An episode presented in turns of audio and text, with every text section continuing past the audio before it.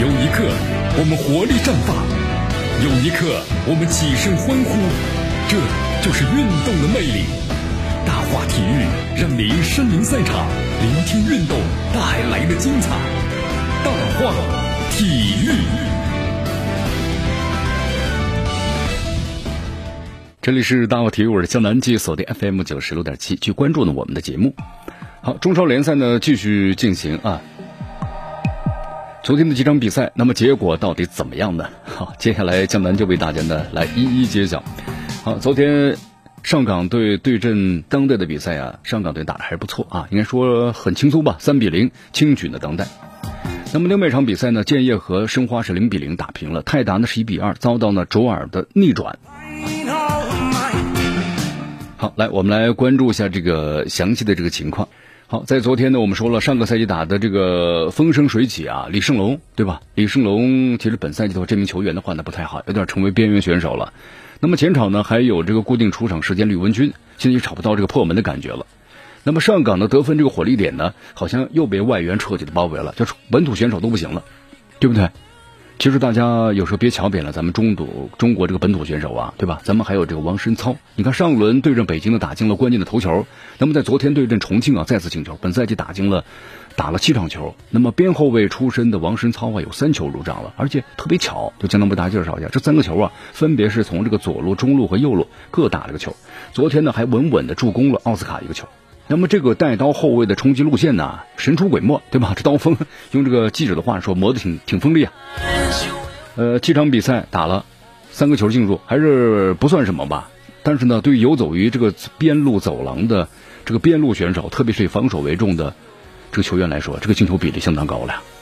那么在这个前面的比赛呢，我咱们清晰的发现，王申操今年的边路一旦是转入进攻，哎，确实打的好像是有侵略性和突然性吧。那目前在上港在他身上啊，明显是有特殊安排的，甚至呢不计以外援们为掩护对象，让王申超啊成为了真正的致命的杀手，还是不错啊。呃，你看媒体记者呢都是评论王申超的话呢，感觉就是一个什么呢？禁区杀手般的存在啊。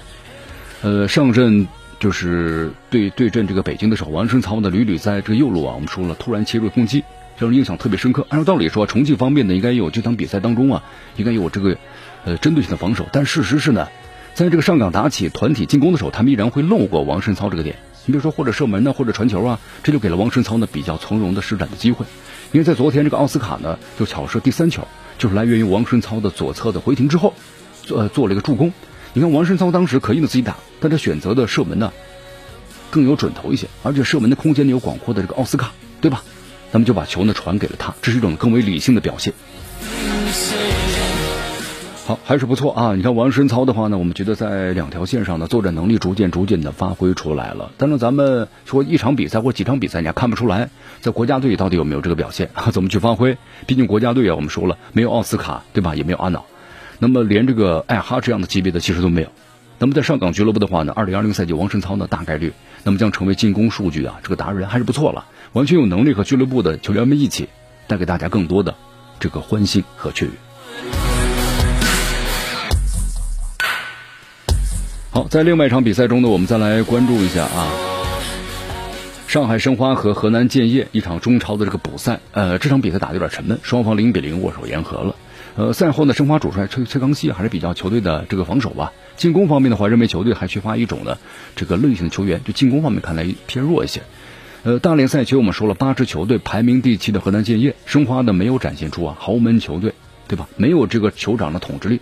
那么大牌云集的申花呢，我们说此战的话，既没有在传控方面占优势，没有绝对优势，也没有创造出啊强势得分的这么一个漂亮的机会。